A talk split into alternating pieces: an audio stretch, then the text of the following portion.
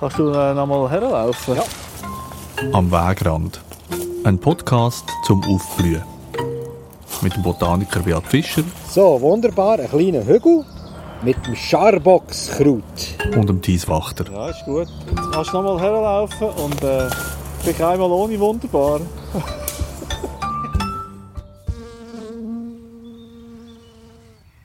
Also wenn man das Bein anschaut, sieht man, es hat riesige Hösli und die Hösli sind so hellbeige. Und das ist genau der Pollen, wo sie hier von diesen Buschwindröschen sammelt.